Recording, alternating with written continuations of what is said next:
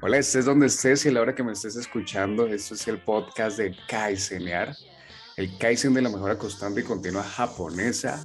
Este es el episodio, el capítulo número 28, me encanta porque vamos a hablar acerca del movimiento, vamos a hablar acerca de alguna práctica, alguna disciplina deportiva que realices o que empieces a realizar este episodio tiene como nombre El movimiento es salud.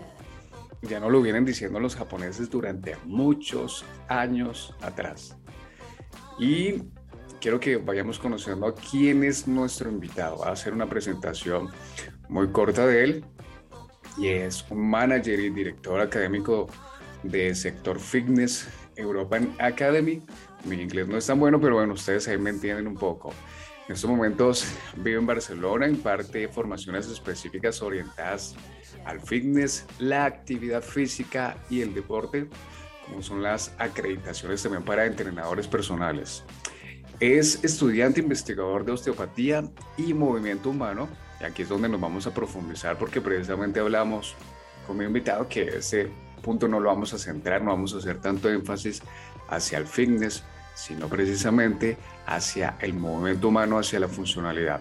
Es preparador físico y entrenador personal, avalado por la Asociación Europea del Fitness y la Salud. Es miembro del Registro Europeo de Profesionales del Deporte y del Instituto Internacional del Deporte y las Ciencias Aplicadas. Es especialista en rehabilitación funcional de lesiones del Instituto de Alto Rendimiento en Entrenamiento Funcional. Aquí hay unas siglas que yo estoy omitiendo, él ahorita nos las va a contar es Master Trainer en Integración Estructural y Entrenamiento Funcional. Y además de esto, fue uno de mis primeros mentores, fue uno de mis primeros maestros. Gracias a él conocí precisamente algo que para mí en ese momento fue una gran pasión y era la manera como yo podía aportar a las personas para que mejoraran su salud. Yo les cuento que yo tengo cinco pilares en los cuales me profundizo y la actividad física hace parte precisamente de uno de estos cinco pilares para que nosotros nos mantengamos en constante desarrollo, movimiento, mejoremos nuestra salud, mejoremos nuestro bienestar. Así que nuestro invitado es Luis Flores, ¿cómo estás? Muy buenos días desde Colombia, tardes desde España. Hola Diego, ¿qué tal? ¿Cómo vas? Luis, ¿cómo pues, vamos? bueno, muy bien, muy bien, muy bien, bien. Diego, gracias de verdad por la invitación. La verdad es que el tema me pareció bastante genial a tocarlo, sobre todo porque yo estoy desde esta parte tratando de impregnar un poco esta, esta motivación. Luis, te voy a hacer una pregunta. ¿Conoces algo del Kaizen? No, la verdad lo conozco por ti. Bueno, perfecto. Y está estupendo que no lo conozcas porque pues así yo argumento un poquito de dónde conocí esto, qué es el Kaizen, qué es esa palabra. Hace aproximadamente cinco años leía un libro de Tony Robbins. Tony Robbins fue una de las personas que me ayudó a empezar en un proceso de despertar y entre uno de sus libros llamado Desperta el gigante interior menciona esta palabra japonesa a la cual pues yo me puse a, indagar, investigar un poquito más, a ser mucho más curioso y es que la palabra Kaizen tiene una terminología muy bella que yo la adopté como mi filosofía y es la mejora constante y continua. Te voy a contar quiénes aplican esta filosofía, qué empresas instauran, implementan esta filosofía como objetivo principal. Por ejemplo, empresas como Honda, como Sony, como Toyota, que son empresas multinacionales, pues estas la implementan para mejorar continuamente y constantemente su productividad. Fíjate que esta semana, Toyota, he estado la semana pasada Toyota, para una fundación hizo la siguiente recontribución. Ellos no aportaron absolutamente nada económicamente, pero dieron una cantidad de personal para mejorar los tiempos de producción. Por ejemplo, si esta fundación se demoraba 60, 60 minutos en repartir, supongamos, 100 platos de comida para las personas que estaban ayudando, pues lo que hizo Toyota fue pasar de esos 60 minutos a convertirlos en 20 minutos. Esto es precisamente el Kaizen, buscar esa mejora constante en nosotros mismos y es lo que vamos a aplicar el día de hoy, precisamente la actividad física. Otra persona que aplica el Kaizen es nada más y nada menos que Cristiano Ronaldo. Es una persona que lo podemos ver en sus entrenamientos, en su estilo de vida, en la forma como se entrena. Esto es aplicar el Kaizen. Así que Luis, empecemos con el primer tema, con el primer punto. Y vamos a hablar hoy de dos polaridades. Vamos a empezar hablando del sedentarismo y de ahorita nos vamos a ir hacia la otra polaridad, que es el exceso de entrenamiento, el sobreentrenamiento. Pero empecemos entonces a hablar de el sedentarismo, empecemos a hablar de esas causas, de las consecuencias que puede traer tanto a corto, mediano y largo plazo. Bueno, pues Diego, el sedentarismo. A ver, eh, yo creo que hay muchas categorías porque el sedentarismo también es muy ambiguo.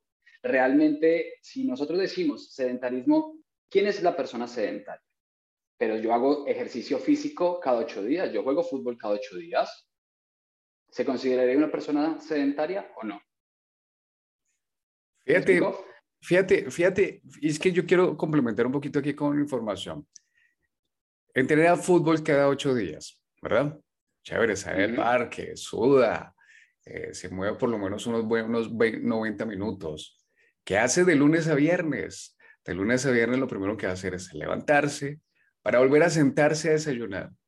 De aquí tiene que levantarse nuevamente para montarse en el autobús, para eh, conducir en su vehículo, nuevamente sentado. Llega a su oficina y va a estar aquí prácticamente ocho horas sentado. Luego hace lo mismo cuando va a retornar a casa. De aquí llega a casa a cenar sentado y termina disfrutando de su serie favorita sentado en el sofá. Exactamente.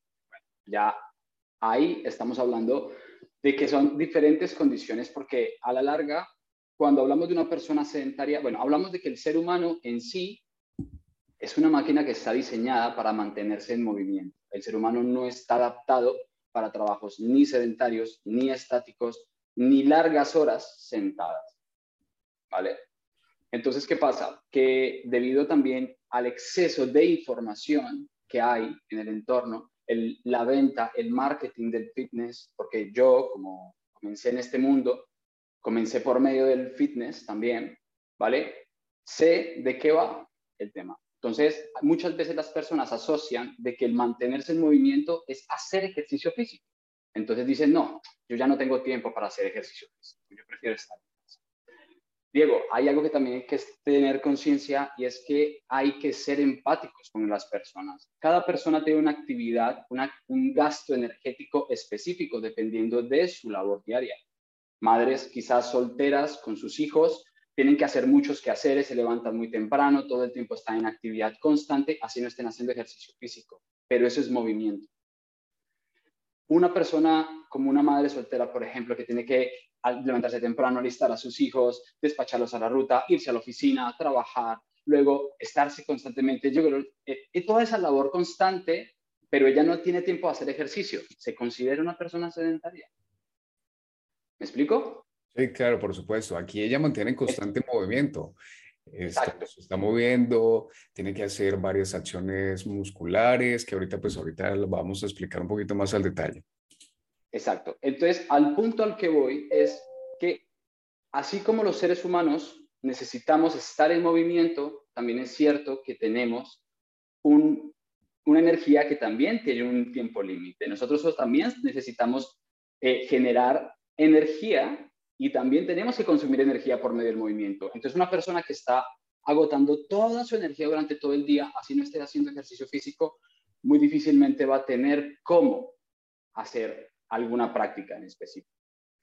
Entonces, aquí a lo que se traduce es que la conciencia del ser humano es debe estar en movimiento, independientemente del ejercicio que escoja, ya sea caminar, ya sea correr, ya sea saltar, ya sea hacer una práctica, una tendencia o no, hacer un deporte o no, lo importante es que sepa que debe estar en movimiento. Hay pequeños aspectos tan básicos como, por ejemplo, yo estoy en un centro comercial, voy al segundo piso porque tengo que ir en el ascensor, porque no puedo subir las escaleras si no tengo ninguna fisiopatología que me lo impide. ¿Me explico? Porque si tengo que ir de aquí a menos de un kilómetro, ¿por qué no puedo caminar en vez de coger una bicirruta o en vez de un patinete? ¿Sí? Porque son aspectos, hábitos que las personas pueden empezar a implementar adaptándose a una mejora continua funcionalmente, ¿vale? Y luego sí pueden empezar a pensar en hacer alguna práctica deportiva que les requiera mayor gasto energético y mayor disciplina. Claro, Luis. Y fíjate que hay unos aspectos precisamente por los cuales las personas no pasan hacia, ese siguiente punto después de que, digamos, siguieran esas recomendaciones que nos das, que se muevan un poquito más, que suban por esas escaleras, que dejen de utilizar esas, esos accesorios, esos elementos eléctricos como son las patinetas para que empecemos a caminar, por supuesto, según también la, la trayectoria. Y si ya hemos dado ese paso de convertirnos en una persona que se mueve un poquito más, pues entonces pasar a la práctica deportiva. Y una de las excusas que más tienen las personas, y tú mencionabas una palabra muy importante que es la empatía, yo he aprendido a comprender esta, esta justificación de no tengo tiempo y sí, a veces que realmente no da tiempo para que nosotros hagamos alguna práctica deportiva y se termina de complementar con una muy mala experiencia que haya tenido el usuario, que haya tenido el entrenado. Por ejemplo, su primera práctica de entrenamiento físico, donde empieza a hacer movimientos que anteriormente no había hecho, donde empieza a estimular unas fibras musculares que anteriormente estaban prácticamente quietas, dormidas. Y durante los 24, 48, 72 horas después, se produce ese dolor insoportable debido a una muy mala experiencia que no permite que la persona tenga una adherencia a largo plazo precisamente con el entrenamiento, porque en su subconsciente va a quedar ese recuerdo de ese dolor que le produjo el entrenamiento.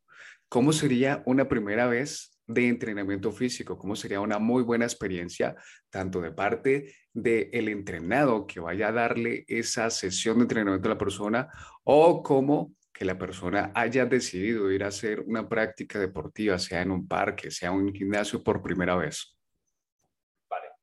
Eh, te voy a responder la pregunta de esta manera. Em, la persona que quiere empezar a hacer actividad física o alguna práctica de movimiento, primero, ¿cuál es su motivación para hacerla? ¿Vale? Primero, porque claro, cualquier persona puede comenzar a hacer ejercicio.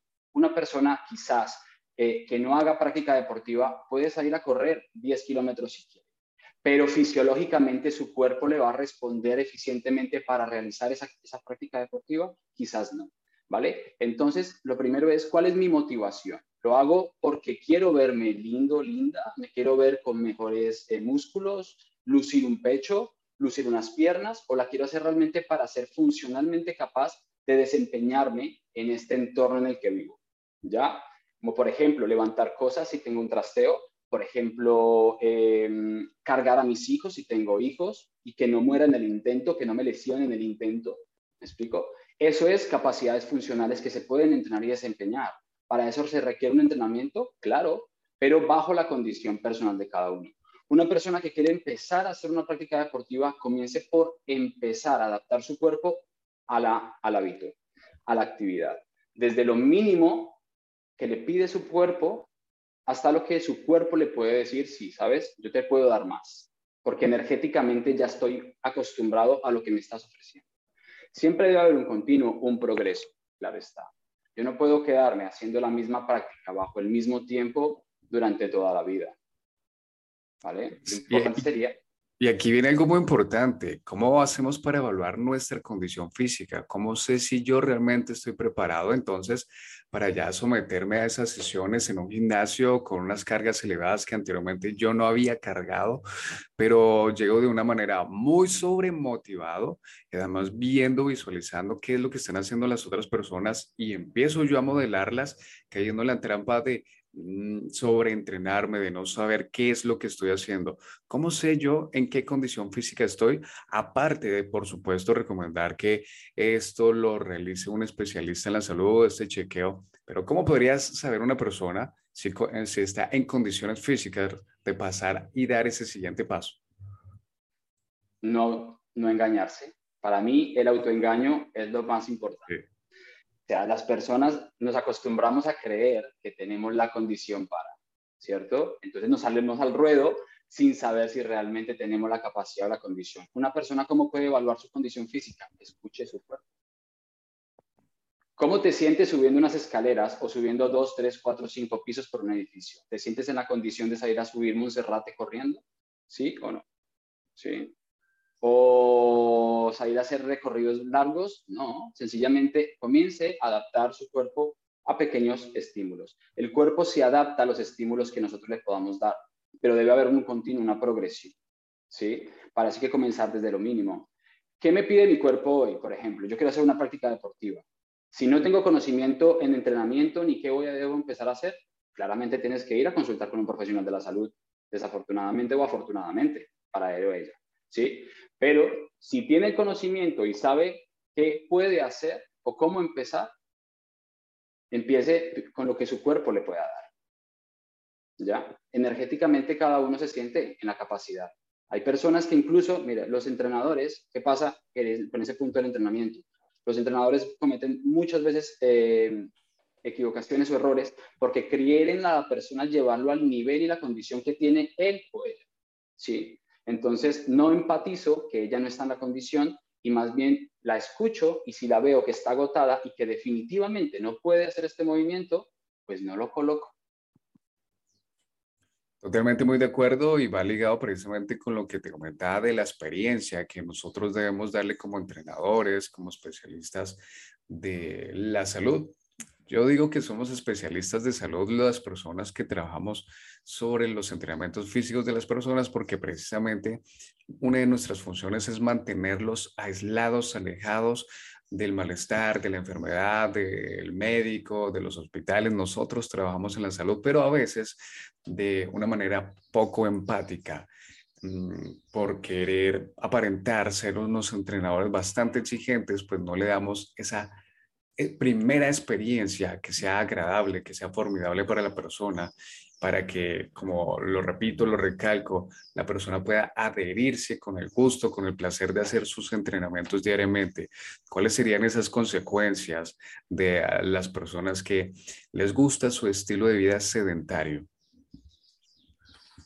Pues, Diego, desafortunadamente y fisiológicamente, el sistema humano mm, necesita el movimiento, necesita buena nutrición también, porque celularmente necesitamos recibir energía de calidad y eso la promueve, la, provee los alimentos, ¿vale? Primero que todo. Luego, ¿qué tanta energía tengo yo para desempeñar un entrenamiento? Está claro, ¿verdad?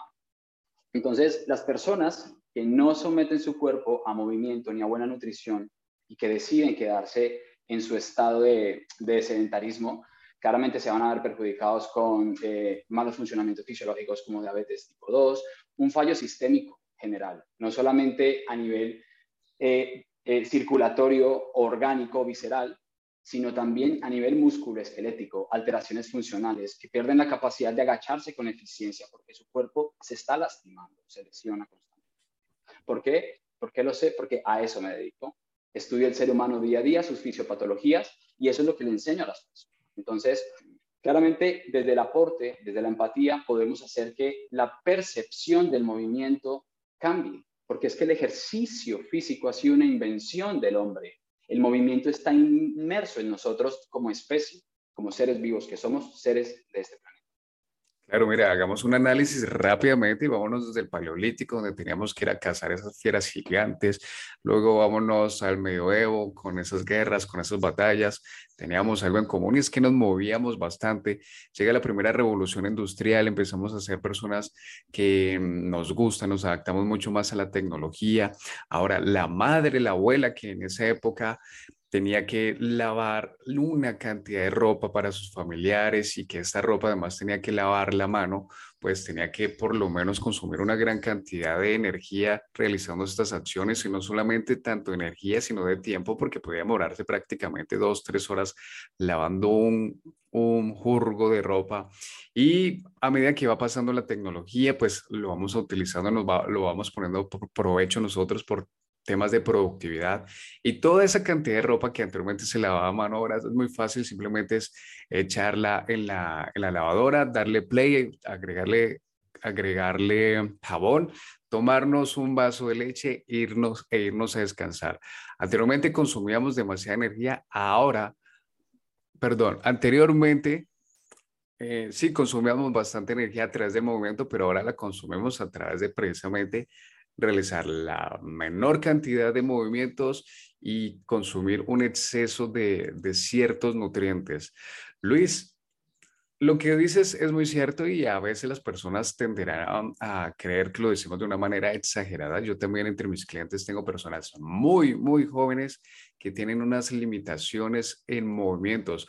Movimientos tan esenciales, tan básicos que realizamos todos los días como es simplemente el hecho de agacharnos, a amarrarnos los zapatos, a recoger esto y para ellos ya genera una gran demanda física y energética. Y estoy hablando de personas realmente muy jóvenes que no sobrepasan ni siquiera los 55 años de edad. Seguimos siendo personas muy jóvenes como para estar tan limitados por nuestra movilidad causada precisamente de un estilo de vida sedentario.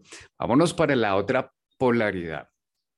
Vámonos para cuando la persona ya pasó por todos estos procesos cuando la persona se dio cuenta, generó conciencia de la importancia del movimiento, esto empezó a, a realizar alguna práctica deportiva. En uno de tus videos mencionabas algo muy importante y es que por propia experiencia lo vives cuando de pequeños entrenábamos una disciplina, un arte marcial brasileño que es la capoeira y en uno de esos movimientos tuviste una lesión a la cual no le, presentas, no le prestaste demasiada atención. También pongo ejemplos de otros maestros, de otros mentores que he tenido, personas que se dedican al culturismo y ojo porque yo no estoy etiquetando ni como bueno ni como malo, simplemente estamos poniendo algunas experiencias, algunas situaciones y esas personas que se sobrecargaban en entrenamientos, pues ahora son personas que llegan a los 50, 55 años estrenando rodillas, estrenando caderas, porque prácticamente sobre, por el sobreentrenamiento tuvieron algunas consecuencias. Entonces, ¿qué pasa, Luis, cuando nos vamos hacia el otro polo, cuando nos vamos hacia el otro extremo del sobreentrenamiento? Eh, ya el sobreentrenamiento puede clasificarse de diferentes formas. Digamos que desde una práctica excesiva, así no sea un deportista, desde una práctica excesiva hasta una práctica mal hecha, como un deportista, en este caso, si mencionas el ejemplo del culturismo. Claramente cada una de las disciplinas y tendencias somete al cuerpo, al sistema humano, a un estrés constante, a una alta carga de estímulo y de rendimiento fuerte, que la estructura de nuestro sistema óseo, nuestro esqueleto, está sometido a impactos y microtraumatismos. ¿Ya? ¿Por qué digo todo esto? Porque eso es lo que pasa con el sobreentrenamiento. Gracias a este microtraumatismo constante, el sistema humano en un mal movimiento falla. Y ahí es cuando entran las lesiones, las fisiopatologías. Como también puede entrar un sobreentrenamiento en una persona que no tenga capacidad física para someter su cuerpo a altos periodos de entrenamiento y lo hace en una práctica. ¿Ya? Puede ser a causa de, de, de corrió de más, por ejemplo. De hecho, hay, hay muchas personas que sin estar entrenadas se sobreentrenan y fallecen durante una carrera de 5, 10K, 15K porque no están adaptadas. ¿Vale? Lo primero hay que tener en cuenta es. Entonces, ¿qué pasa? Claramente debemos ser conscientes, los deportistas son conscientes que como someten a su cuerpo a tan altos niveles de cargas, están muy propensos a estar sufriendo lesiones, lesiones y lesiones. Ahora, cada quien a su propio criterio, si eso es lo que quiere para él. ¿Qué recomendaciones entonces les daríamos a aquellas personas? Empecemos primero desde las sedentarias, que ya dieron su primer paso, y que decidieron pasar de no hacer nada a irse al extremo. Pasaron de no hacer nada a hacer recorridos de 10, 15 kilómetros, a entrenarse prácticamente cinco veces a la semana en un gimnasio, salir molido. Nuevamente nombro un gimnasio porque es, digamos, que uno de los ejemplos que más fácil podemos tomar, pero hay muchas prácticas, muchas disciplinas que las personas pueden realizar para, para hacer alguna actividad física. ¿Qué recomendaciones podríamos empezar a darle primero a esas personas sedentarias? Que no se nos vayan al extremo.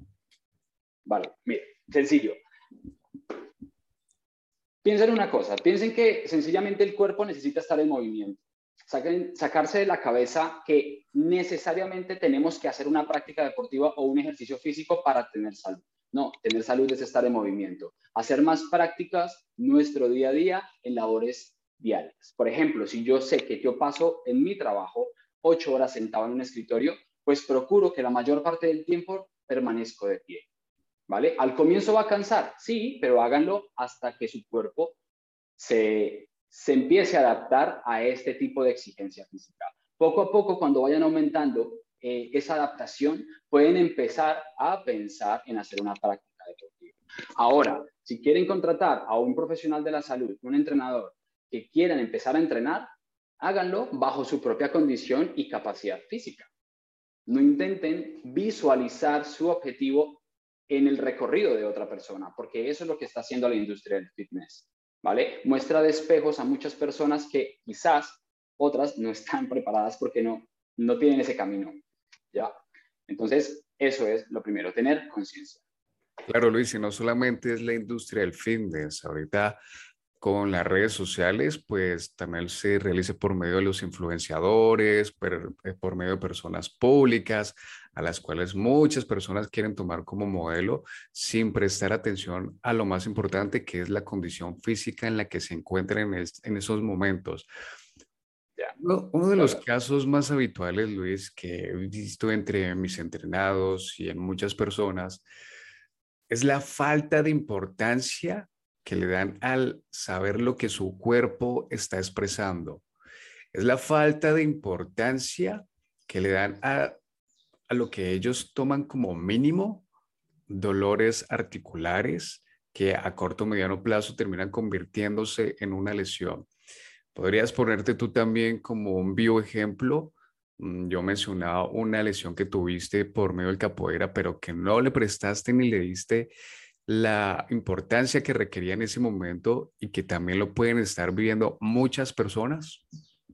Claro, totalmente. Eh, aquí lo que es claro es que la adaptación de la postura, la adaptación postural, mm, influye mucho. Y eso parte desde la lesión. La lesión, cuando produce una lesión, en este caso, cuando yo estaba haciendo una, una mm, que un movimiento de capoeira, lo hice mal, lo hice estando en frío, y me lesioné la espalda. Sencillamente no le presté atención, pero eso me generó un espasmo, una contractura muscular que no me traté con disciplina.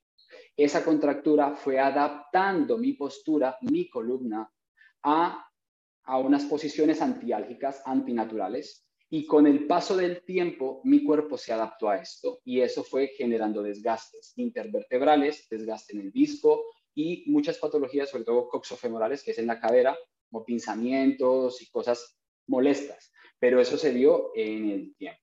Muchas personas creen que me, me tronché el pie o el tobillo, no le presto atención. Esto es una alerta del cuerpo que es una cadena lesional. Va a afectar más adelante. Entonces. Claro, a mediano plazo va a tener sus consecuencias de algo que no le prestaste la atención y no le diste ese grado de importancia que se merecía en ese momento. Como recomendación, yo les sugiero a las personas que no lo duden dos veces, inmediatamente pide, soliciten, pidan una cita con un especialista, háganse chequear inmediatamente. Luis, ahora pues hablemos del sobreentrenamiento, cuando ya las personas eh, ya tienen ese nivel de, de, esa preparación, ese nivel de entrenamiento y ya se van hasta esos puntos extremos. Hablemos de esas consecuencias también a mediano plazo o hasta corto plazo. Bueno, Básicamente, el sobreentrenamiento, como les comenté ahorita, es un exceso de, de, estímulo al cuerpo. Cuando nosotros hacemos una actividad física o algún deporte en específico, es, es un tiempo en el que el cuerpo está sometido a estrés constante. Estrés, estímulo o trauma, es lo mismo. ¿Ya? Entonces, cuando se sobrepasan esos límites que el cuerpo puede soportar, es cuando generan esas patologías, ya sean musculoesqueléticas o ya sean fisiológicas. Fisiológicas puede ser como un paro cardíaco, eh, qué sé yo. Hay muchas fisiopatologías que pueden pasar por un sobreentrenamiento. Lo más frecuente, por ejemplo, que vemos en muchas tendencias como tipo CrossFit, no porque sea malo, sencillamente es porque su cuerpo está sometido a altas cargas de entrenamiento. Entonces tienen muchas molestias en muñecas, en columna lumbar, ¿sí?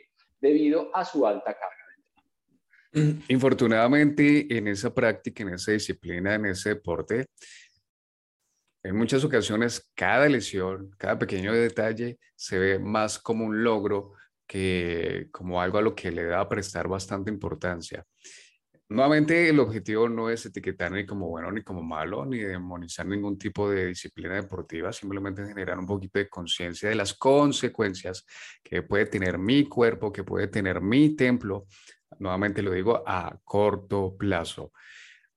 Viene un punto muy importante y son las recomendaciones, que me parece algo tan importante, Luis, porque vamos a tomar estos tres perfiles, vamos a tomar estos tres aspectos para darles unas recomendaciones tanto las personas que son totalmente sedentarias, que no saben por dónde empezar, que no saben qué hacer, que llegan a un gimnasio por primera vez y quedan totalmente perdidos en ese mundo donde no tienen absolutamente nada de experiencia y lo que empiezan a realizar es simplemente algo a través del modelaje. Yo realizo lo que veo que las demás personas están haciendo sin saber, sin tener absolutamente nada de conocimiento, qué es lo que estoy haciendo y para qué lo voy a hacer. La parte intermedia también vamos a dar unas recomendaciones a los que ya tomaron esa decisión, a los que ya están realizando algún tipo de actividad física y también a los que ya llevan muchos años de entrenamiento. Entonces, ¿cuáles serían las recomendaciones fundamentales para empezar a entrenar de una persona sedentaria? Lo primero es tener la motivación de hacerlo. Si no hay motivación de hacerlo, no hay forma de comenzar. ¿vale? Si tienes la motivación de hacerlo, que sean por fines de salud, por mejorar tu condición física y funcional, ¿vale? Más no por alcanzar un objetivo estético, porque allí es cuando se pierde la disciplina y la adherencia. ¿Por qué? Porque no vemos los resultados en el tiempo que los queremos. Cortoplacistas. Y bueno, normalmente es una condición muy de nosotros. Seríamos exactamente cortoplacistas. Llego a un gimnasio, me inscribo, obviamente pongo el gimnasio, pero pueden ser muchas prácticas. Ustedes imaginen la que ya estén practicando. Pongo el ejemplo del gimnasio. Voy al gimnasio por primer mes y pensando yo que los resultados los voy a conseguir así rápido, pues me frustro al no verlos y tomo la determinación y decir, esto definitivamente no sirve, esto no fue para mí, mejor continúo como estilo de vida sedentaria. Luis, pero vámonos ya al contexto de cuál sería ese paso a paso, ese ABC por el cual las personas pueden empezar. Yo te voy a poner un ejemplo. Algo importantísimo para que las personas tengan en cuenta al realizar sus primeras actividades físicas es que lo primero, la base fundamental en la que se van a centrar es en el movimiento antes de pasar y determinar el número de repeticiones, el número de series, la carga que le van a añadir, lo primero es, el, lo primero es enfocarse en el movimiento que es la base. ¿Qué opinas de eso? Por eso, el movimiento, la persona puede empezar a hacer cualquier tipo de práctica y cualquier tipo de, de aspecto le va a funcionar. Solo tiene que ser consciente de su propia capacidad física y personal. ¿Ya? Ahora, mi motivación es la salud. Perfecto, pues entonces yo me voy a poner en movimiento. ¿Qué actividad me gusta hacer para mantenerme en movimiento? Esa es una motivación. De pronto algunas personas querrán hacer pilates, de pronto otros querrán hacer yoga, pero pues no voy a hacer unas posturas de asana en yoga muy complicadas porque mi condición no me lo da. Entonces me asesoro de un profesional que me diga cómo debo comenzar el proceso si quiero yo o si quiero pilates o si quiero hacer entrenamiento funcional, me asesoro para hacer las cosas. Ahora, si no quiero hacer ninguna práctica, ninguna tendencia, bueno, puedo empezar a caminar, ¿vale? Puedo empezar a tomar el hábito, porque es que si no tenemos el hábito nunca vamos a lograr, ¿vale? Evolucionar o progresar de la forma como queremos, ¿ya? Si yo quiero empezar a adaptarme, mi cuerpo, independientemente de la edad, tengo 60, 70, 80 años, pero permanezco más tiempo sentado que de, que de pie, puedo empezar a caminar, si tengo una persona de 35, de 40 años y ya camino frecuentemente y quiero hacer una práctica, puedo intentar hacer yoga o puedo intentar hacer funcional o puedo empezar a salir a... Es que no podría recomendar cosas para personas que no conozco. ¿Me explico? Entonces, cada uno debe ser muy consciente de su propia condición. Por ejemplo, si yo tengo, por ejemplo, molestias en las rodillas, pero quiero empezar a hacer movimiento, lo más recomendable no sería salir a correr. ¿Me explico?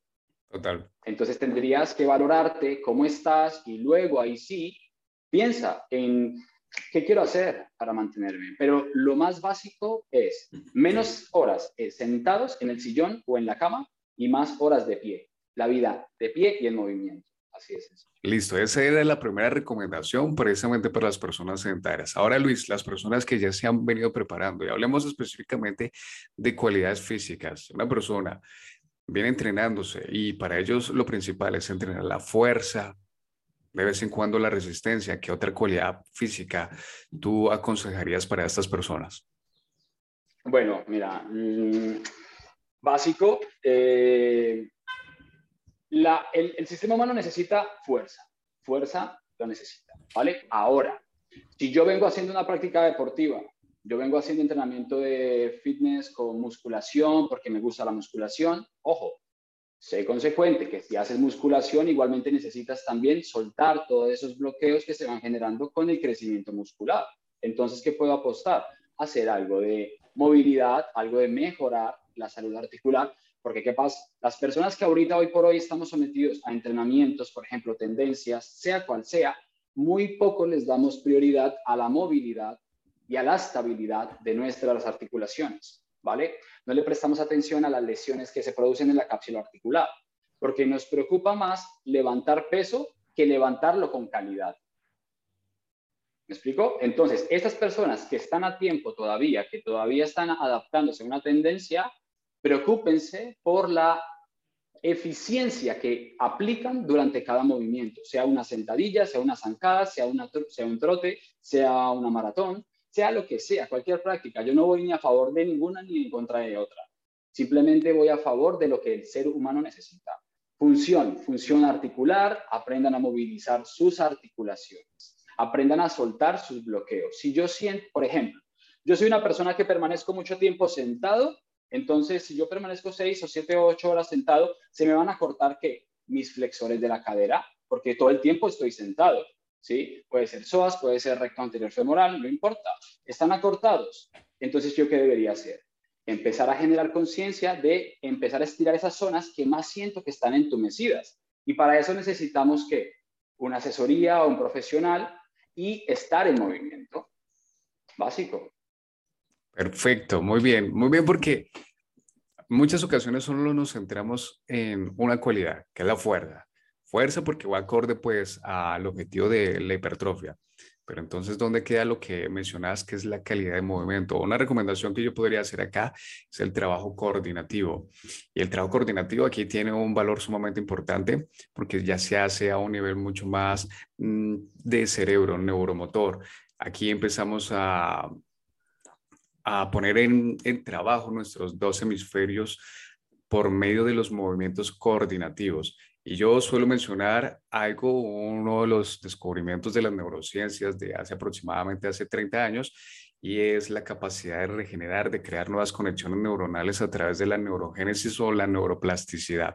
Eso tiene algo vital y de gran importancia, es que a largo plazo pues nos va a mantener muy alejados de enfermedades como el Alzheimer, ya que hemos venido desarrollando nuevos aprendizajes por medio de nuevos movimientos, realizando cosas que anteriormente, bueno, cosas no, sino movimientos que anteriormente no realizamos y esto hace que nuestro cuerpo, nuestro sistema nervioso tenga que adaptarse y desarrollar un nuevo conocimiento precisamente a través de esta nueva práctica.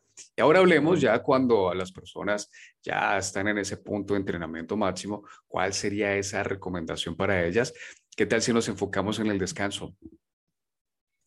Bueno, el descanso es vital. Así como el cuerpo necesita movimiento, también necesita tiempos de, reposo, de recuperación, ¿vale?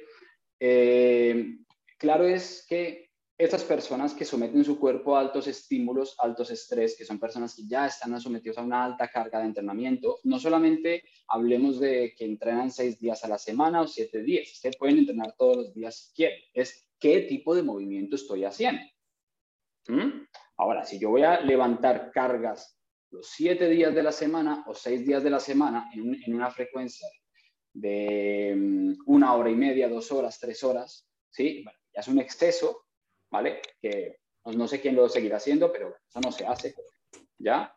pues lógicamente ese tipo de, va a tener consecuencias, desgastes articulares, muchas presiones, muchas pérdidas de las capacidades funcionales, porque un culturista o una persona que está sometiendo su cuerpo a altas cargas, altos pesos, a una hipertrofia, muy seguramente va a carecer también o va a tener muchas em, alteraciones con funcionales. Por ejemplo, quitarse una camiseta con eficiencia o quizás agacharse con eficiencia. Esas son capacidades funcionales. Eso va más allá de si es fuerte o es, o es débil, ¿no? No se trata de esto. Es qué tan funcional soy yo para moverme en mi día a día, ¿vale? Entonces, lógicamente, esto frente a la parte del culturismo y al exceso de entrenamiento frente a otro tipo de prácticas, claramente, porque no solamente existe, digamos que deportistas que exceden a nivel de la fuerza, también personas que trotan todos los días o en altas cargas, ¿sí? Lo primero, que si todavía están a tiempo, muchas patologías que se generan por, el, por ejemplo, el trote, ¿vale? El correr es libre y no necesitas a nadie que te enseñe, aparentemente, pero realmente sí, hay que ver cómo está la pisada de la persona o si la persona, por ejemplo, tiene algún problema en su cadera o cómo se mueve su pierna, porque todo requiere una preparación física, ¿vale? Entonces, si todavía estamos a tiempo, si todavía estamos a tiempo de corregir muchas cosas, ser conscientes de que debemos prestar la atención, por ejemplo, es que yo siempre, siempre que salgo a correr me duele la misma pierna o la misma rodilla o la misma cadera o me está molestando la espalda cada vez que levanto peso pues escucha tu cuerpo porque te está diciendo que no lo hagas. Muchos queremos levantar, queremos hacer, pero no escuchamos lo que mi cuerpo me está comunicando. Totalmente de acuerdo. Y esto va muy ligado precisamente con las personas que de la noche a la mañana empiezan a realizar alguna práctica y se van precisamente a este tipo de extremos.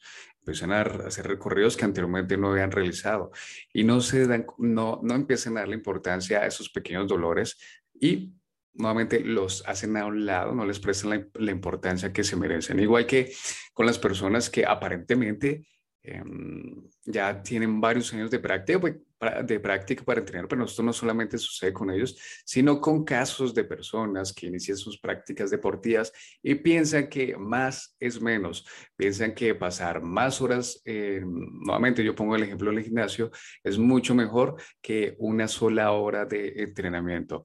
Bueno, Luis, Pasemos a conocerte un poquito más, dónde te podemos encontrar, qué estás haciendo en estos momentos, qué formaciones estás impartiendo, por dónde lo estás realizando, qué plataformas. Cuéntanos absolutamente todo esto. Bueno, bien. Eh, bueno, mis redes sociales, luisflorescoach.com, flores con Z. Eh, y la, digamos que la de mi marca, que es BFM Human, bueno, barra bajo Human. Y mi página web, www.luisflorescoach.com. A ver, el, como ahorita actualmente yo estoy diplomado en osteopatía estructural, ¿vale? Y estoy estudiando para ser doctor en osteopatía y movimiento humano. Es, digamos que es mi formación constante, es mi formación diaria, ese es mi, mi, mi camino, ¿no? Pues ligado a esto están las formaciones que tienen que ver todo respecto al funcionamiento humano, como son su entrenamiento, como su análisis, su valoración, ¿vale? Digamos que ahorita estoy impartiendo una formación que es análisis funcional, postura y movimiento, que es una formación orientada hacia el entrenamiento, hacia los entrenadores, cómo, cómo podrían eh, aprender a analizar con herramientas muy prácticas basados en fundamentos de la osteopatía, funcionamiento humano, anatomía funcional, ¿vale? Y cómo aplicarlo para el estudio corporal de la persona. Esa es una de las formaciones que estoy implementando. Bueno, digamos que se va a hacer solo para Latinoamérica en esta vez. Eh, y ese se va a dictar el 7 y el 8 de mayo. Pues bueno, hay otro tipo de ofertas educativas, académicas, como es el fundamento del entrenamiento funcional, eh, las formaciones específicas de entrenamiento personal, ¿vale? que son todo lo que es tutorías, consultorías y demás. Y bueno, eh, manager y director académico para Sector Fitness Barcelona. Sector Fitness, bueno, en cabeza de José Vidal, es uno de los socios fundadores de LITCA, del EFA. Creo que tú lo conoces, a José Vidal. Bueno, eh, bueno, digamos que vamos muy de la mano. Yo tengo la, la franquicia Barcelona, me hago cargo de toda la parte educativa aquí. Digamos, acá, bueno, este año digamos que nos hemos tomado un poco más de pausa, porque el año pasado sí hicimos varias formaciones aquí en Barcelona. Pero este año estoy un poco más enfocado en la parte mía, claramente desde con el respaldo de la academia para todas las titulaciones y certificaciones. Pero bueno, ahí vamos. Eso es lo que hago. Y saliéndonos ya del contexto, de lo profesional, del estudio, pasemos algo a, a, lo personal con lo que quiero cerrar este episodio y es ¿por qué haces lo que haces? me encanta, ¿sabes? Eh, mira, para mí, yo creo que siempre tuve la oportunidad, la posibilidad, y lo agradezco infinitamente, de estar siempre cerca a condiciones del ser humano, condiciones físicas, condiciones fisiopatológicas, y eso me fue acercando hoy por hoy a un entendimiento, a un conocimiento y a un aprendizaje diario acerca del mismo ser humano. Yo soy un apasionado por la persona, por el ser humano, me encanta estudiarlo, es por eso que doy y hago lo que hago hoy. O sea, mi sentido de hacer las cosas es buscar aportar a una persona lo que puedo conocer y aprender. Ese es mi sentido. Bueno, Luis, ese es igual un sentido que comparto contigo, es precisamente por el cual genero este tipo de contenido, de información, que como siempre recomiendo a las personas, cuestionen absolutamente todo lo que hemos dicho, sean muy curiosos, investiguen, pónganlo en práctica, apliquen lo que se pueden llevar de aquí, un pequeño consejo, algo de la información que hemos, que hemos brindado, pónganla en práctica y háganse, por supuesto, responsables de su propia salud y de su bienestar. Luis, muchas gracias por acompañarnos, muchas gracias por brindarnos tu información, tus consejos vitales importantes.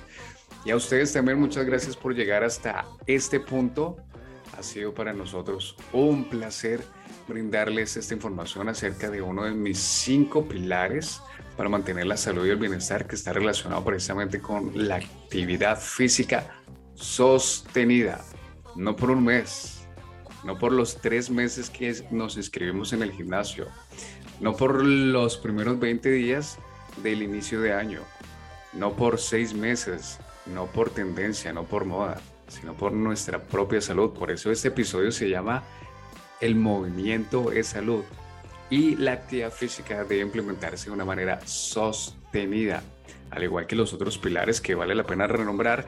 El otro es, como lo mencionaba Luis, la nutrición, la relación que nosotros tenemos con nuestra nutrición consciente. El otro punto importante para que tu cuerpo pueda recuperarse después de esa extensa rutina de entrenamiento es el descanso reparador. Por más duro que le des a ese cuerpo entrenando donde quieras hacerlo, tu cuerpo se repara, se recupera en las, en las noches y las horas de descanso. Importantísimo también para tener mejores resultados, hacer un control y gestión de nuestras emociones. Yo puedo entrenar muy fuerte, yo puedo nutrirme muy bien, yo hasta puedo descansar bien, aunque sería relativo, porque si yo no estoy gestionando mis emociones, muy probablemente afecte mi descanso, así que tampoco va a tener los mejores resultados. Y algo de lo que no se habla precisamente en el sector fitness o en el sector de la salud es el control y gestión de las finanzas personales. Todo esto va ligado lo uno a lo otro para mantener un equilibrio. Así que gracias a ustedes por llegar hasta este punto. Nos veremos en una próxima entrega y adiós. Gracias, Nico. Gracias.